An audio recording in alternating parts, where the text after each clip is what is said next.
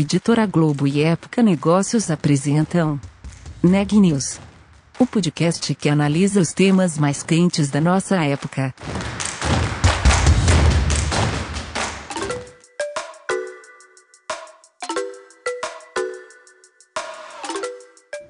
Oi, eu sou Elisa Campos, da Época Negócios.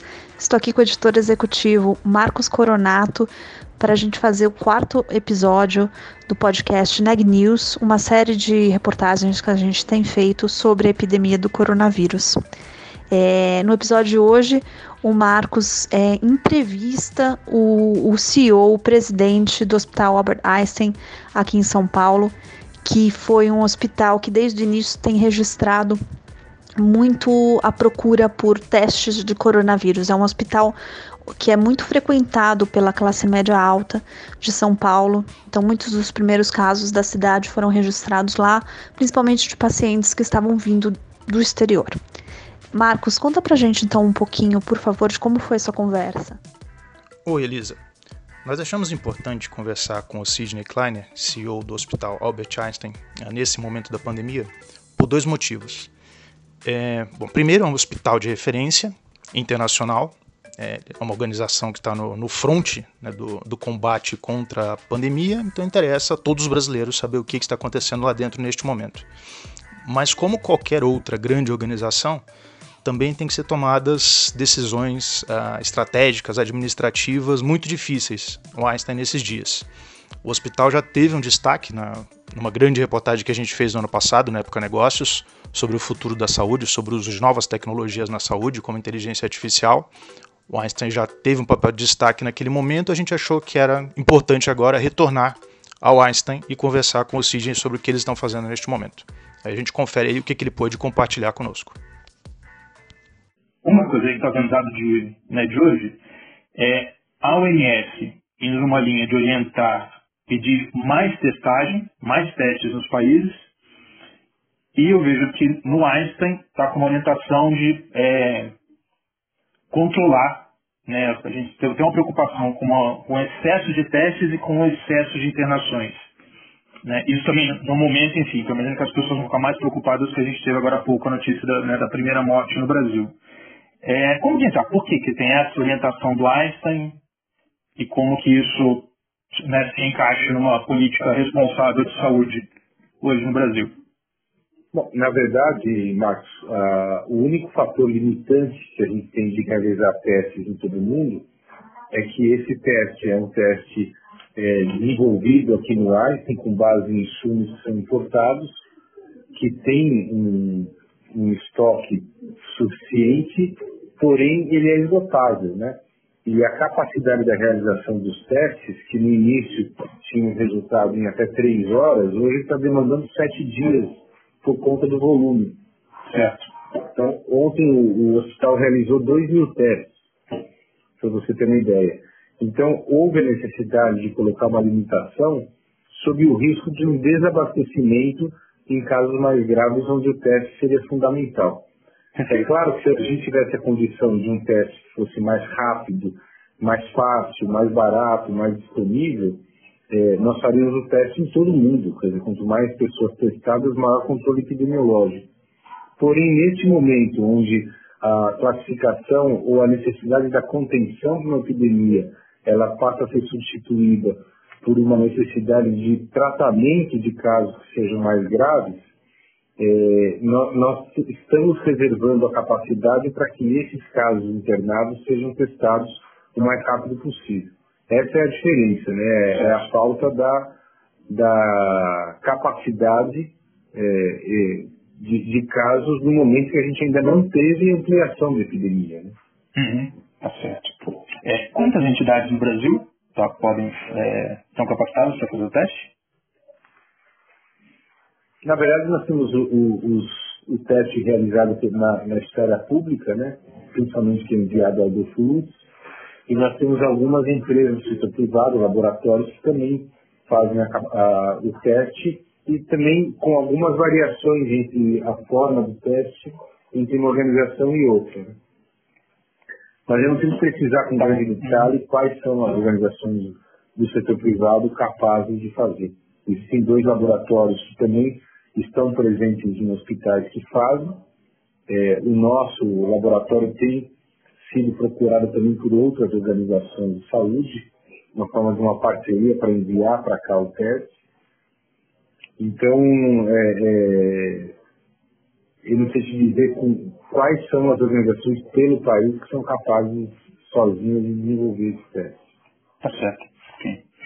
É, tem outra questão que me chamou a atenção nos últimos dias, só, só, pegando como exemplo, porque num, num dos dias, na quinta-feira 12, a gente tinha uma situação em que eram 77 casos confirmados no Brasil inteiro pelo Ministério da Saúde, mas só mais quem tinha mais 60 casos a repor, já confirmados, mas a reportar ao Ministério da Saúde.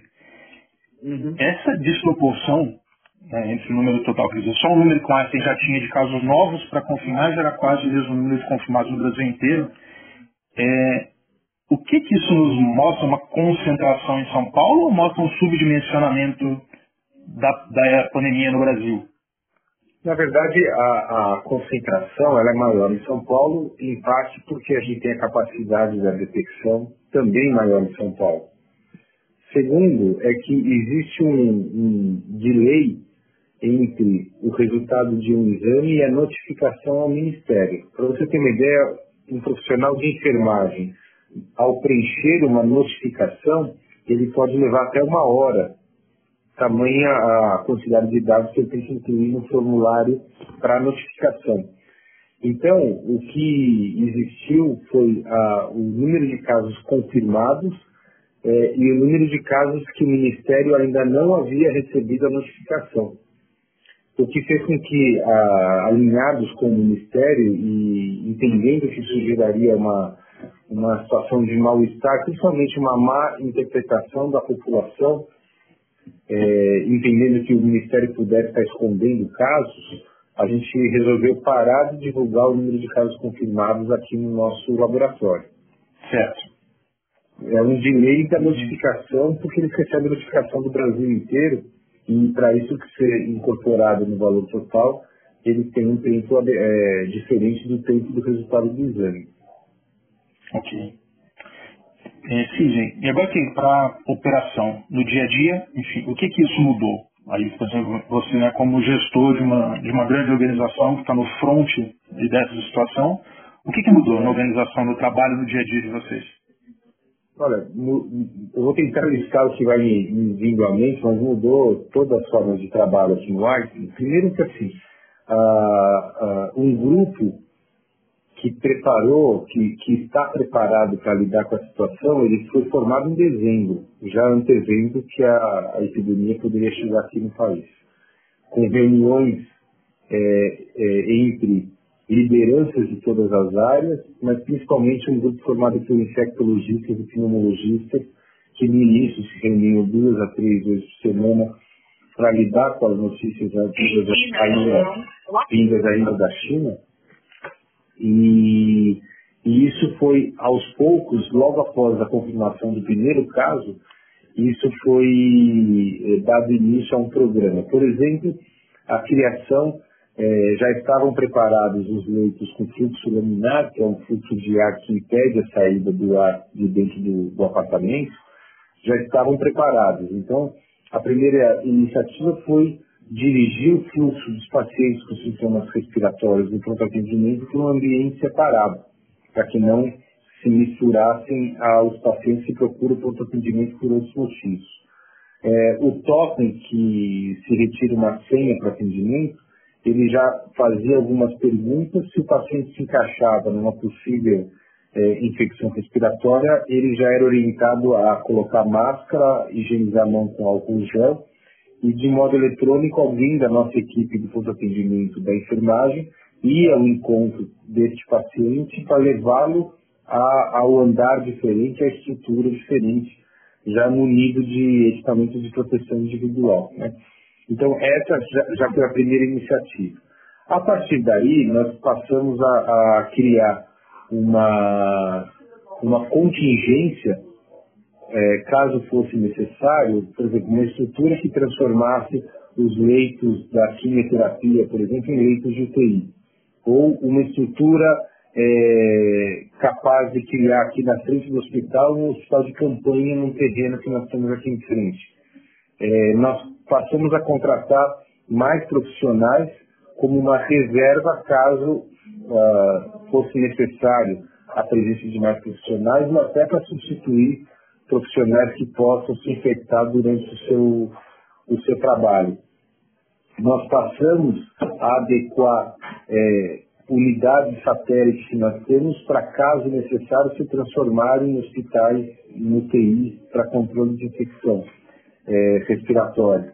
Quer dizer, nós, nós estamos até agora é, nos é, equipando para, caso seja necessário, a gente possa transformar um número maior de leitos operacionais em leitos de UTI. Nós compramos 100 ventiladores mecânicos na semana passada, a mais, isso praticamente dobra a nossa capacidade. É, hoje eu fiquei sabendo que os testes de um equipamento que transforma um apartamento comum em apartamento de isolamento, é um equipamento que transforma o fluxo de ar em fluxo laminar, ele foi testado aqui, validado, então também nós adquirimos uma quantidade é, grande desses equipamentos.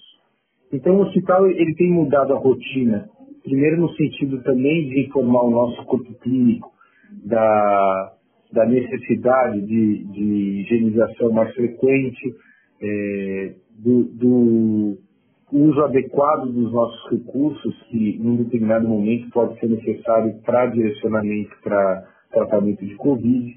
Então tem, tem uma mudança operacional no dia a dia, uma mesa de crise praticamente diária, é, que hoje, é, em alguns dias, conforme as notícias, ela é feita duas vezes por dia.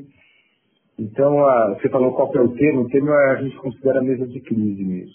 E uma, uma, um envolvimento muito grande do nosso time de comunicação, tanto a assessoria de imprensa, como a, parte de marketing para a orientação da população, criação de um blog dedicado para perguntas e respostas, é, informações no nosso site de orientações confiáveis, o aplicativo que a gente é, designa para a telemedicina, ele é um aplicativo cada vez mais uh, que agrega uma solução de inteligência artificial para dirigir o fluxo de quem está com sintomas respiratórios para um médico dedicado a isso.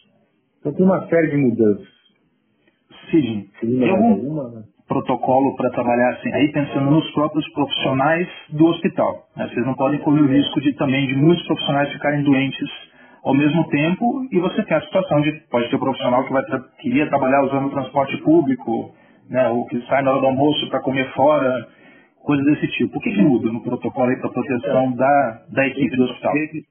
Então, desde dezembro tem sido feito treinamento com os nossos colaboradores, alguns presenciais, alguns sob a forma de e-learning, que é através do, do, da intranet, um treinamento com relação a como lidar com os pacientes suspeitos de ter infecção, o uso de equipamentos de proteção individual, é, quais os sintomas que podem tornar um paciente suspeito, é, quem esses colaboradores devem procurar na suspeita de, de terem alguns desses sintomas. Então foi feito todo um treinamento com o nosso corpo de, de colaboradores, além daquilo que eu te falei das mudanças de estrutura aqui dentro, é, no sentido até de, de dividir as áreas estruturais, por exemplo, uma enfermaria antes dedicada a pacientes cirúrgicos passou a concentrar pacientes com sintomas respiratórios.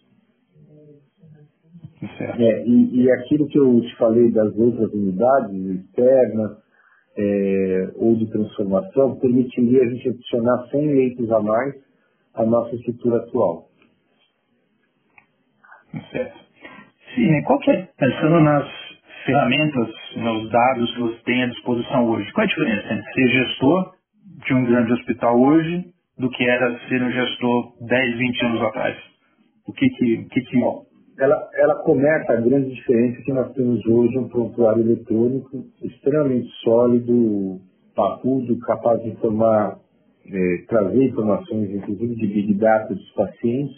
Então a, a, informação ela é mais sofisticada, ela é mais é, certa, né? ela é mais é, condizente com a realidade e ela é mais rápida. Né? A gente acaba sendo informado na forma de uma fotografia daquilo que a gente quer saber. Isso permitiu também é, uma, um crescimento muito grande no conhecimento de como prever a necessidade de leitos aqui, né? conforme demanda, conforme sazonalidade. Então, eu acho que a informação e, e, a geração de Big Data através do controle eletrônico é um divisor de águas para que a gente transforme números em informação. E isso nós estamos vendo uma época de, de muito ganho nesse sentido. A equipe de gestores do hospital, como tem feito por esses dias? Vocês têm reuniões presenciais ao longo do dia ou vocês trocaram as reuniões presenciais por outra coisa? Como vocês estão? Nós, nós temos, do ponto de vista de gestão estratégica, que é a parte que eu cuido mais, né? É, além, obviamente, do, do, dia a dia da organização, mas todas as reuniões de é, os comitês de recomendação estratégica foram substituídos por comitês virtuais, todos por videoconferência. E as reuniões executivas, que são essas mesas de crise, tem parte das pessoas de modo presencial, que estão aqui na nossa uh, ambiente de gestão e parte que estão em outras unidades que entram também por teleconferência. Tá certo. Até o momento, tem algum profissional do Einstein com o coronavírus? Profissional nosso, acho que do... é, teve uma profissional da gestão que voltou de férias e testou positivo, ela está no final do, do, do, da observação em casa e só Tá certo. Aí sobre a grande questão de saúde pública, né, que vem sendo muito é, divulgada nos últimos dias, é o esforço de todos os países e todas as sociedades para achatar a famosa curva né, de, de difusão da doença. Em que momento você acha que a gente vai conseguir saber o que vai definir? A gente poder dizer em algum momento, ok, deu certo, conseguimos achatar essa, essa curva. Isso daqui é... acho que é só o tempo, viu, porque a, até para o entendimento epidemiológico, a gente vai ter que continuar testando alguns pacientes, independente de, de sintomas, né? até para entender um pouquinho da epidemiologia dessa curva. Mas como nós estamos muito no início ainda, eu acho que com o passar da, das próximas duas, três semanas, eu acho que a gente vai poder ter um entendimento através do número de aparecimento aí não só de, de casos positivos, mas de casos internados, casos graves, casos de UTI. Sim, você tem alguma mensagem em relação, pensando no comportamento é, da população, né, dos é, empresários, com, o seu, né, com, os, com os seus colaboradores, dos profissionais, o que, que as pessoas deveriam fazer neste momento? Eu acho que a mensagem que passa é que é, a seriedade que tem que ser encarada é, essa situação como uma pandemia e se a recomendação de isolamento social ela existe, evitar locais de aglomeração, é, evitar juntar um número maior de pessoas para qualquer tipo de atividade, trocar o trabalho presencial pelo trabalho em casa quando é possível, é, evitar situações que não sejam estritamente necessárias de convívio, ela é fundamental. Então, eu, a mensagem é que a população entenda isso como algo primordial não para sua própria contaminação, mas para contenção de uma pandemia que já torna ah, ah, desastrosa a situação do mundo inteiro, não apenas no Brasil. Então essa é uma situação de seriedade que traz a necessidade de isolamento social de forma muito séria. Tá certo. É isso, Sidney. Muito obrigado pela sua atenção. Eu que agradeço. Um abraço. Obrigado, abraço. Muito interessante a entrevista. Obrigada, Marcos. É, vale lembrar, né, gente, que as autoridades de saúde pedem para que a gente não vá ao hospital, a não ser que realmente seja necessário. Pessoas com sintomas leves não devem ir aos hospitais. É, é um apelo que as autoridades fazem para que a gente evite sobrecarregar o nosso sistema de saúde. Agora eu vou fazer um balanço do que aconteceu nessa terça-feira, 17 de março, no Brasil. O Ministério da Saúde confirmou que já temos no país 290 casos confirmados do coronavírus. A maioria deles continua realmente em São Paulo.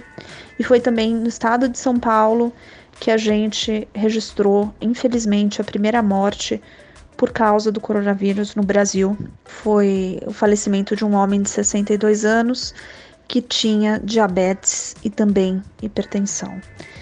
No noticiário de negócios, a gente teve também uma notícia relevante que foi a Gol. Ela anunciou que cancelou todos os seus voos internacionais até o fim de junho a partir desta segunda-feira. A aérea voa para 11 países, mas temporariamente vai suspender essas operações. A Gol também mexeu na malha aérea doméstica e vai fazer uma redução de 50 a 60% dos voos domésticos também. No lado do mercado financeiro, a gente teve, pelo menos no dia de hoje, uma boa notícia. É claro que as perdas acumuladas nas últimas semanas estão longe de serem recuperadas, mas hoje a Bovespa fechou em alta de 4,85. Uma outra notícia boa é que todo mundo, né, quem tem ido à farmácia sabe disso, supermercado sabe disso, tá muito difícil encontrar álcool gel, pelo menos aqui na cidade de São Paulo, na capital. Espero que pelo Brasil a situação ainda não seja essa, mas aqui na capital especialmente tá difícil encontrar álcool gel. E a gente já tem, imagino, né, que nos outros países que já sofrem com, com a epidemia num nível muito mais sério do que o Brasil, isso também é uma realidade. E a gente começa a ver, a boa notícia é que a gente começa a ver algumas fábricas de bebida, como é o caso aqui da Ambev no Brasil, e de perfume, como é o caso da Louis Vuitton, começarem a fazer álcool gel. Então, eles conseguem mudar as plantas né, das fábricas deles para, ao invés de bebida e ao invés de perfume, conseguir produzir álcool gel para tentar suprir um pouco a necessidade. A gente tem uma matéria muito legal sobre isso no nosso site, então a gente também comenta, tem uma matéria sobre a Gol. Dê uma passada por lá também, épocanegócios.globo.com. Por hoje é só, gente. Vejo vocês amanhã. Uma boa noite.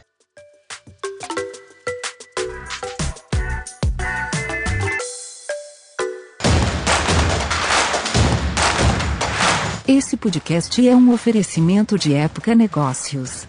Inspiração para inovar. Não deixe de conferir nossos outros podcasts. Presidente Entrevista Presidente. The Office. E os negócios da nossa época. Ouça, acompanhe, compartilhe. Vamos fazer deste podcast o nosso ponto de encontro.